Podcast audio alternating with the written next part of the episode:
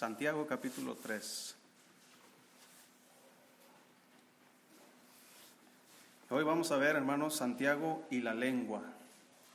Y, es, y ese es un, un problema, ¿verdad?, entre, eh, entre los cristianos, cómo la lengua es utilizada a veces imprudentemente y, y vamos a ver qué nos enseña la Biblia en estos pasajes acerca de este tema.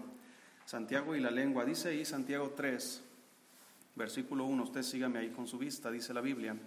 Hermanos míos, no os hagáis maestros muchos de vosotros, sabiendo que recibiremos mayor condenación, porque todos ofendemos muchas veces. Si alguno no ofende en palabra, este es varón perfecto, capaz también de refrenar todo el cuerpo.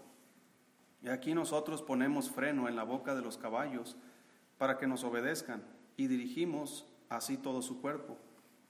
Mirad también las naves, aunque tan grandes, y llevadas de impetuosos vientos, son gobernadas con un muy pequeño timón por donde el que las gobierna quiere. Así también la lengua es un miembro pequeño, pero se jacta de grandes cosas. He aquí cuán grande bosque enciende un pequeño fuego. Y la lengua es un fuego, un mundo de maldad.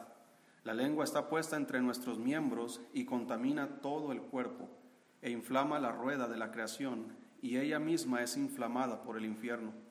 Porque toda naturaleza de bestias y de aves y de serpientes y de seres del mar se doma y ha sido domada por la naturaleza humana. Pero ningún hombre puede domar la lengua, que es un mal que no puede ser refrenado, llena de veneno mortal. Con ella bendecimos al Dios y Padre, y con ella maldecimos a los hombres, que están hechos a la semejanza de Dios. De una misma boca proceden bendición y maldición. Hermanos míos, esto no debe ser así. ¿Acaso alguna fuente hecha por una misma abertura agua dulce y amarga? Hermanos míos, ¿puede acaso la higuera producir aceitunas o la vid higos? Así también ninguna fuente puede dar agua salada y dulce. Oremos, Dios, gracias le damos en esta tarde por su palabra.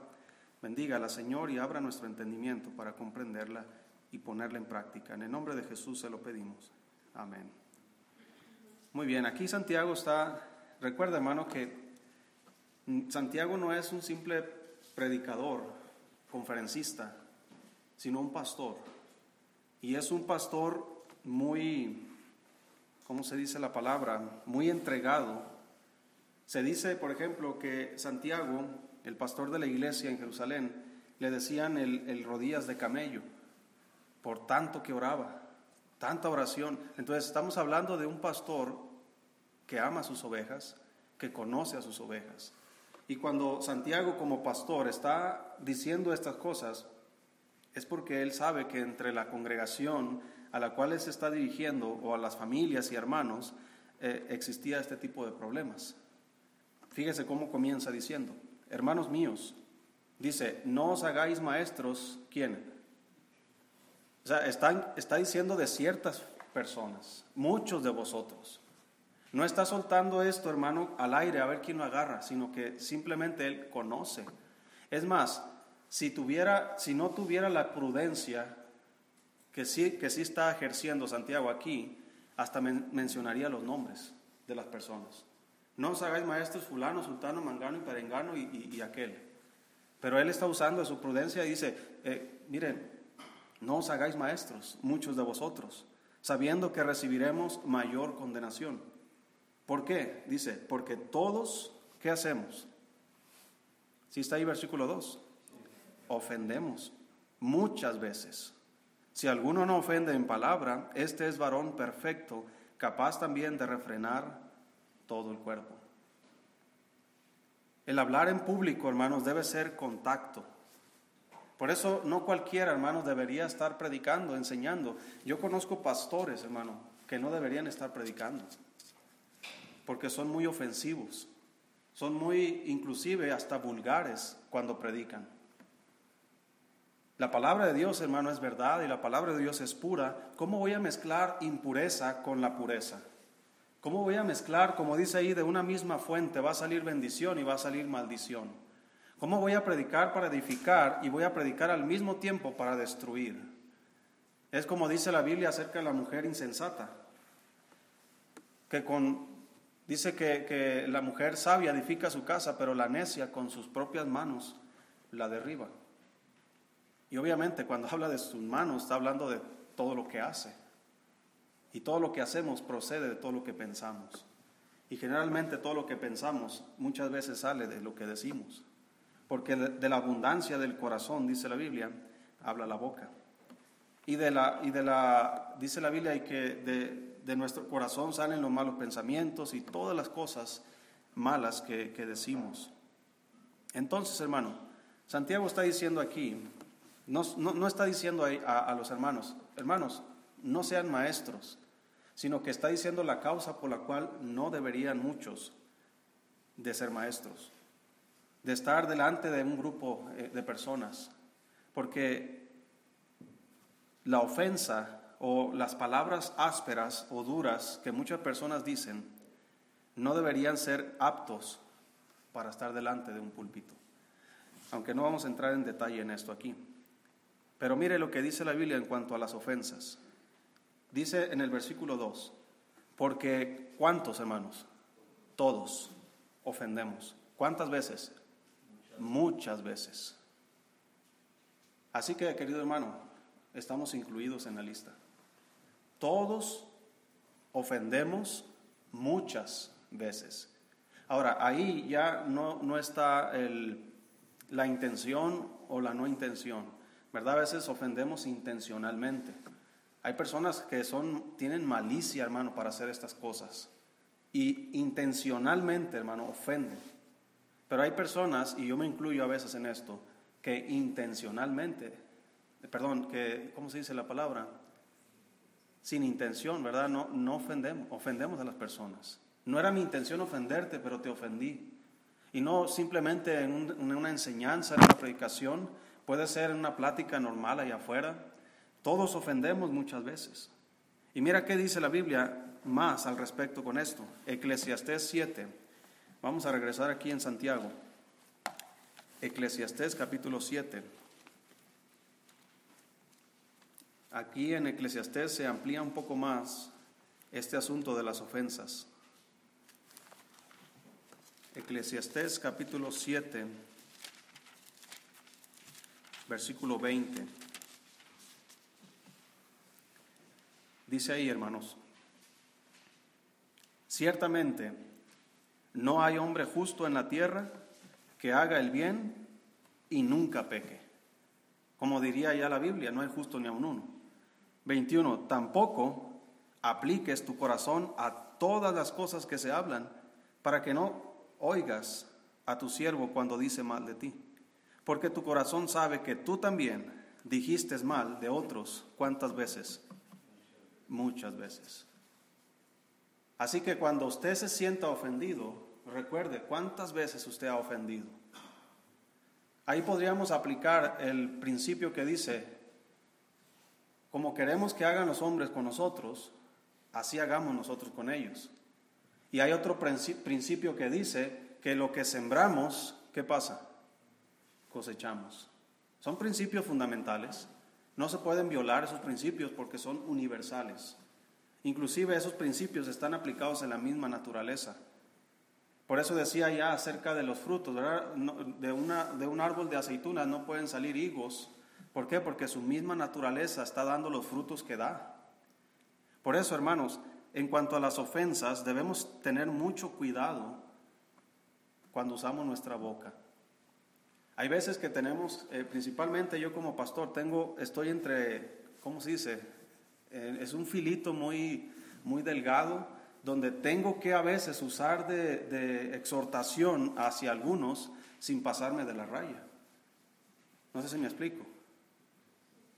Y la mayoría de las veces, cuando la exhortación es un poco más dura, tienden a ofenderse las personas en lugar de arrepentirse de, su, de sus pecados o de, de su conducta.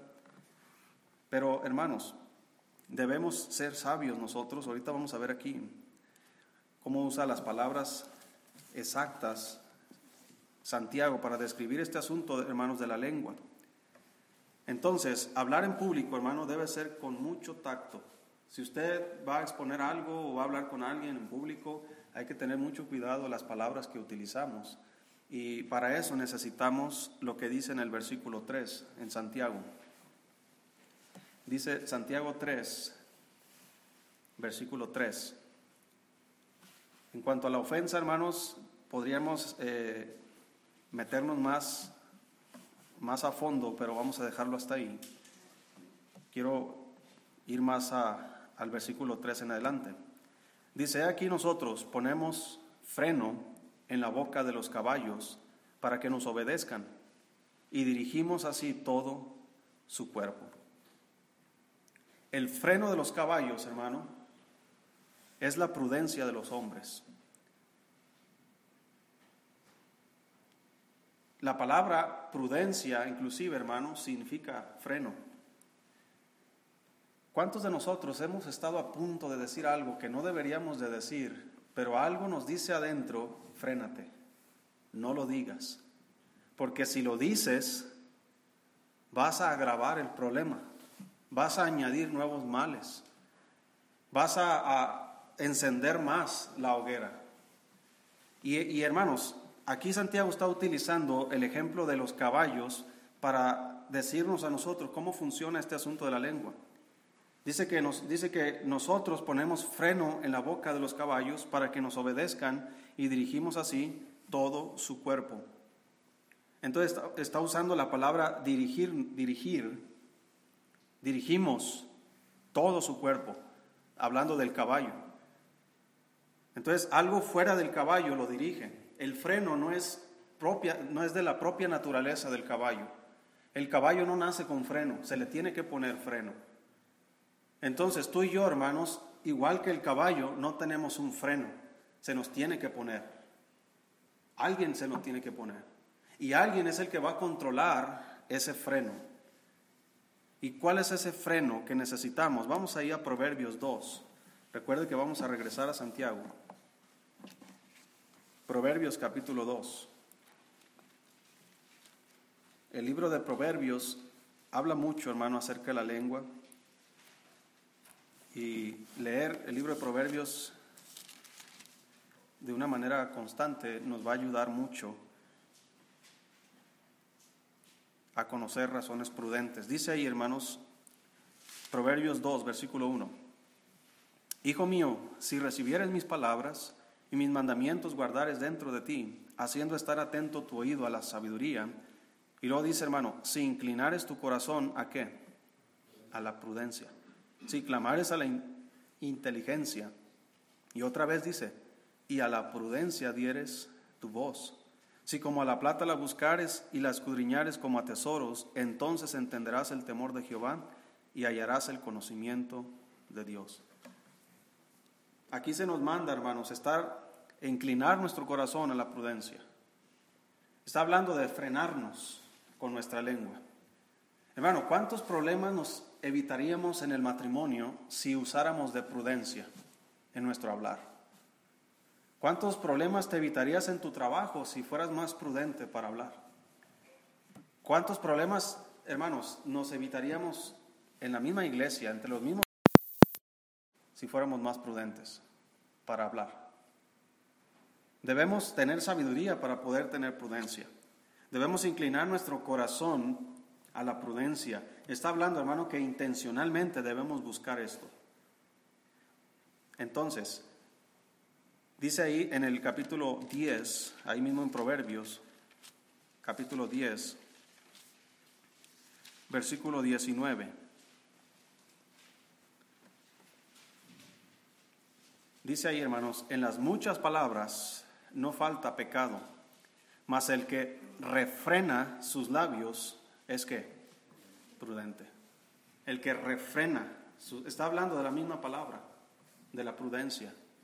Está usando el mismo lenguaje como si estuviéramos utilizando el freno de un caballo. Refrena. El que refrena sus labios es prudente.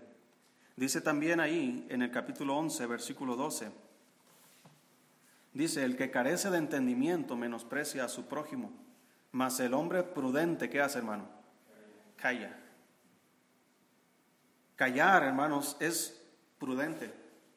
Ahora, como dice allá en Eclesiastés, hay tiempo de hablar y hay tiempo de qué? De callar. Para saber distinguir cuál es el tiempo de cuál, hay que tener sabiduría. Porque hay veces que nos creemos sabios y hablamos de más. Inclusive la misma Biblia dice que el necio cuando calla le es contado como sabiduría. Mira también ahí capítulo 13, versículo 3. Dice la Biblia, el que guarda su boca, guarda su alma, mas el que mucho abre sus labios tendrá que calamidad. Mira hermano, a veces por decir cosas de más, ya andamos preocupados. Ya andamos ahí pensando, híjole, ya la regué. ¿Qué voy a hacer ahora? Muchos pierden sus trabajos por hablar de más. Muchos, eh, inclusive en el matrimonio, la pasan mal por hablar de más, por decir cosas que no debieron haber dicho, por falta de prudencia. Dice también ahí en el capítulo 17, en Proverbios, 17, 27. Dice la Biblia, el que ahorra sus palabras tiene que sabiduría. De espíritu prudente es el hombre entendido. El que ahorra sus palabras tiene sabiduría. Ahora, cuando es tiempo de hablar, hay que hablar lo que debemos hablar. Si debemos testificar de Cristo, hay que hablar con, con la palabra de Dios y testificar de Cristo. Si necesitamos arreglar un asunto, hay que hacerlo con prudencia y sabiduría. Pero cuando es tiempo de callar, hermanos, hay que ahorrarnos nuestras palabras.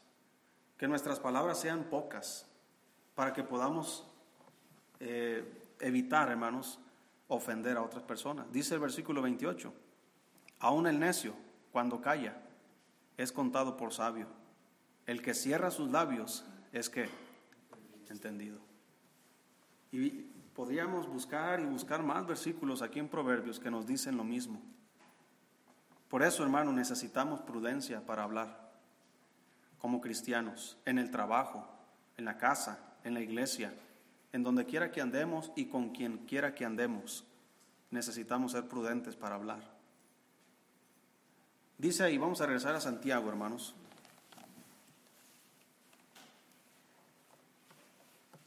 Versículo 3. He aquí nosotros ponemos freno en la boca de los caballos para que nos obedezcan y dirigimos así todo su cuerpo. Mira también las naves, aunque tan grandes y llevadas de impetuosos vientos, son gobernadas con un muy pequeño timón por donde el que las gobierna quiere.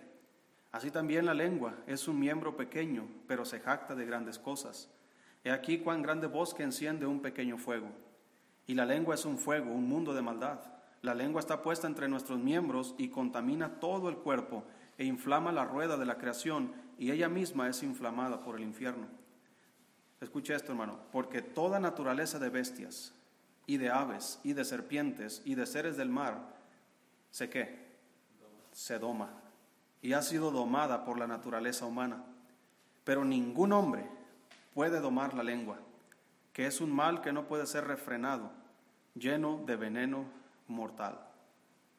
Fíjese, hermano, cómo está hablando la Biblia nuestra lengua es un mal que no puede ser refrenado. Ahora, aquí está hablando por el mismo hombre, porque hay alguien que sí puede refrenar nuestras lenguas y es el Espíritu Santo. Sin Él, hermanos, no podríamos ser sabios, no podríamos ser prudentes. Sin Él no podríamos decir palabras de bendición a otros.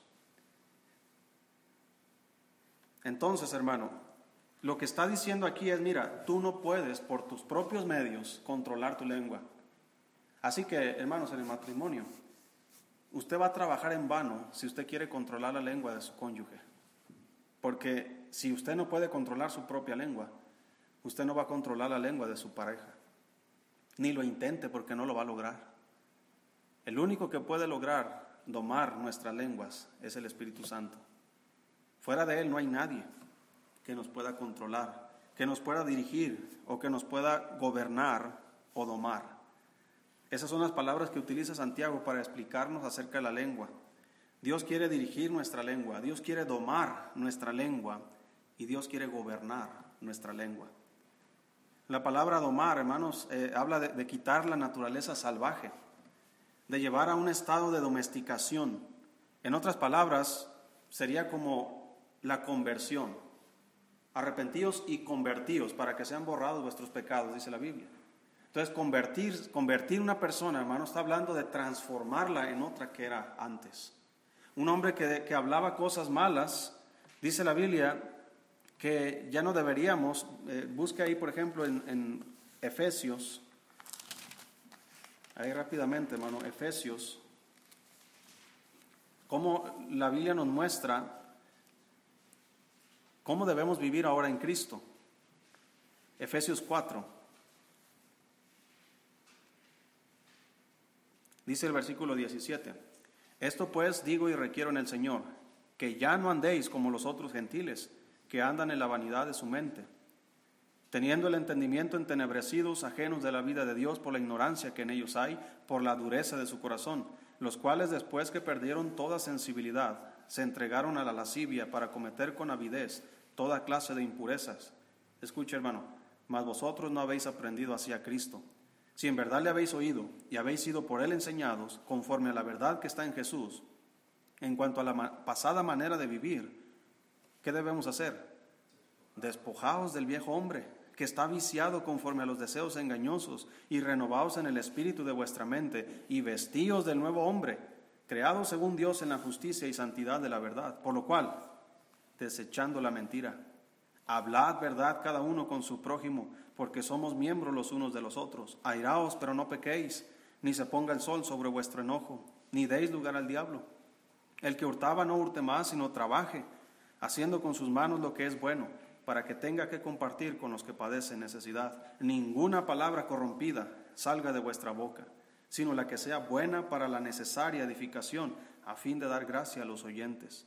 Y no contristéis al Espíritu Santo de Dios, con el cual fuiste sellados para el día de la redención. Quítense de vosotros toda amargura, enojo, ira, ¿qué más? Gritería y maledicencia y toda malicia.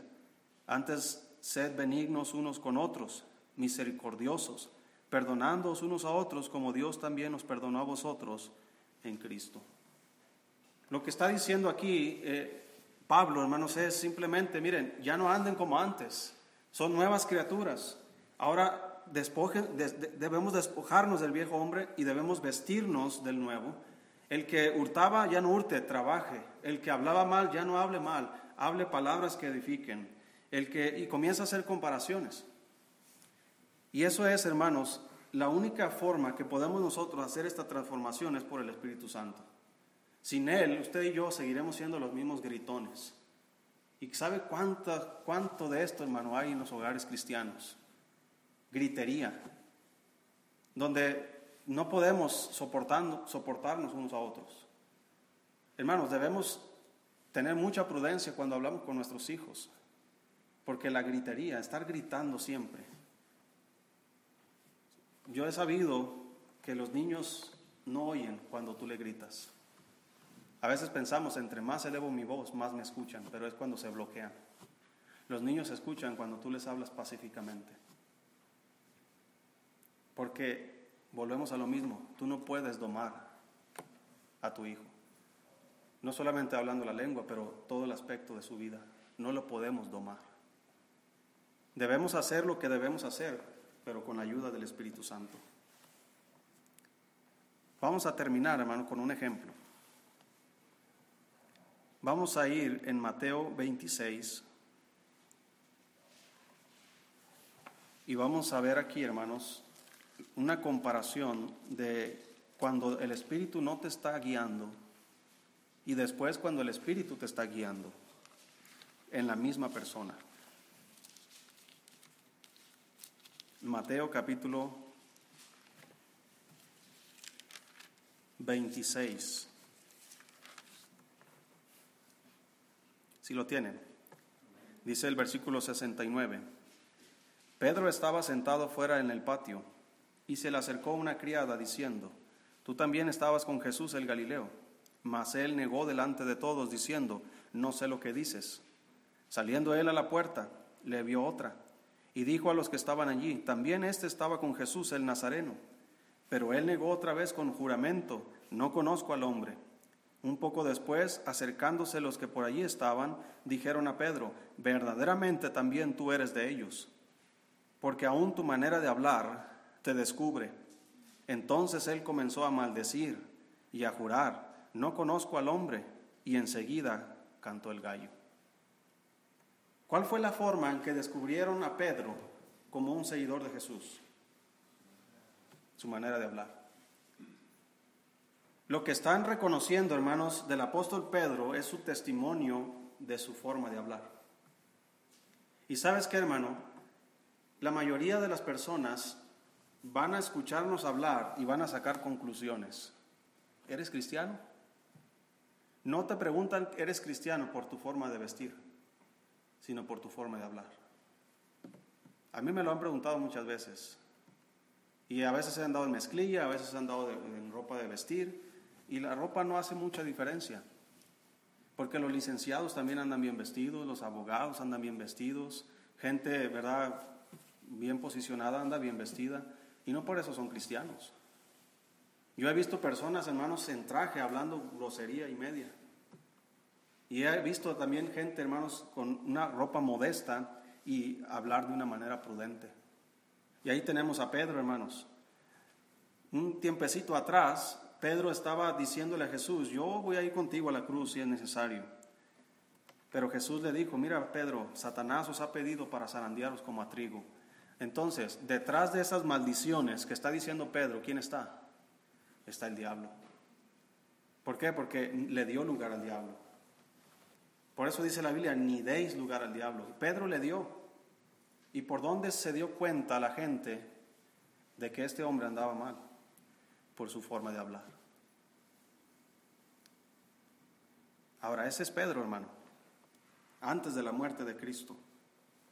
Pero vamos a ver a Pedro, hermanos, después de la muerte de Cristo, después de la resurrección. Busque ahí Juan 21.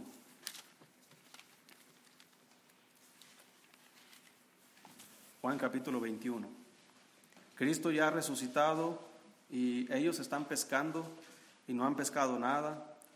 Ya después Jesús está en la playa, les habla y ahí tiene Jesús un, pescado ahí asándose y, están comiendo. Y dice ahí, versículo 15, Juan 21, 15.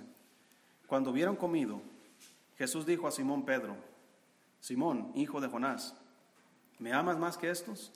Le respondió, sí, Señor, tú sabes que te amo. Él dijo, apacienta mis corderos. Volvió a decirle la segunda vez, Simón, hijo de Jonás, ¿me amas? Pedro le respondió, sí, Señor, tú sabes que te amo. Le dijo, pastorea mis ovejas. Le dijo la tercera vez, Simón, hijo de Jonás, ¿me amas? Pedro se entristeció que le dijese la tercera vez, ¿me amas? Y le respondió, Señor, tú lo sabes todo, tú sabes que te amo. Jesús le dijo, apacienta mis ovejas. De cierto, de cierto te digo, cuando eras más joven, te ceñías e ibas a donde querías, mas cuando ya seas viejo y, eh, extenderás tus manos y te ceñirá otro y te llevará a donde no quieras. Esto dijo, dando a entender con qué muerte había de glorificar a Dios. Y dicho esto, añadió, sígueme. Aquí Jesús está dando una descripción del apóstol Pedro.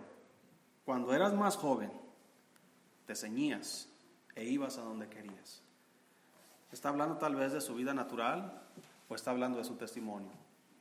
Si hablamos de su testimonio, cuando somos jóvenes, inexpertos, sin experiencia, sin madurez, nos ceñimos. Eso está hablando, hermano, de que nos ponemos, como decimos, ¿verdad? Se montó en su macho hacemos lo que queremos, vamos a donde queremos, hacemos y decimos lo que queremos. Cuando hay inmadurez, cuando no hay una estabilidad espiritual, cuando no hay crecimiento, cuando somos inexpertos en la palabra, cuando a todo esto, hermano, con el tiempo, dice, cuando seas viejo, podríamos hablar de su madurez, de su experiencia, de cuando él ya ha crecido en la fe. Entonces extenderás tus manos y te ceñirá otro y te llevará a donde no quieres. Es lo mismo que se hace con los caballos. Alguien más guía al caballo.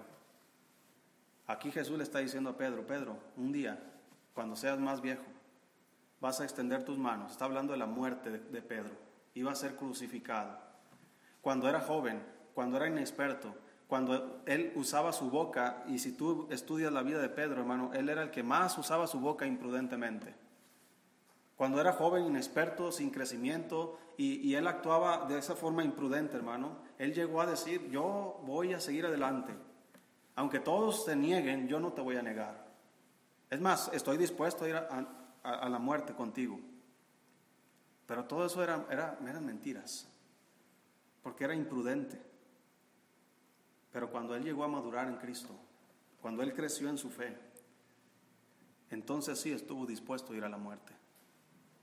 Entonces sí estuvo dispuesto, hermanos, a extender sus manos en la cruz, siendo llevado por alguien más. Y hermanos, el único que tiene el poder de llevar a un hombre a negar a Jesús y llevarlo a la cruz, confesando a Jesús, es el Espíritu Santo. Sin el, sin el trabajo del Espíritu Santo en nuestras vidas, vamos a estar negando a Jesús constantemente. Vamos a estar siendo imprudentes en nuestra lengua constantemente. Vamos, hermanos, no vamos a llegar a nada en nuestras vidas por la imprudencia. Pero si usted le entrega al Espíritu Santo el control, el timón, si usted le entrega al Espíritu Santo, hermanos, la, eh, el poder domarle a usted y a su lengua, entonces le llevará a donde usted no quiera. Te ceñirá, te dirigirá y te llevará no a donde tú quieras, sino a donde Él quiere.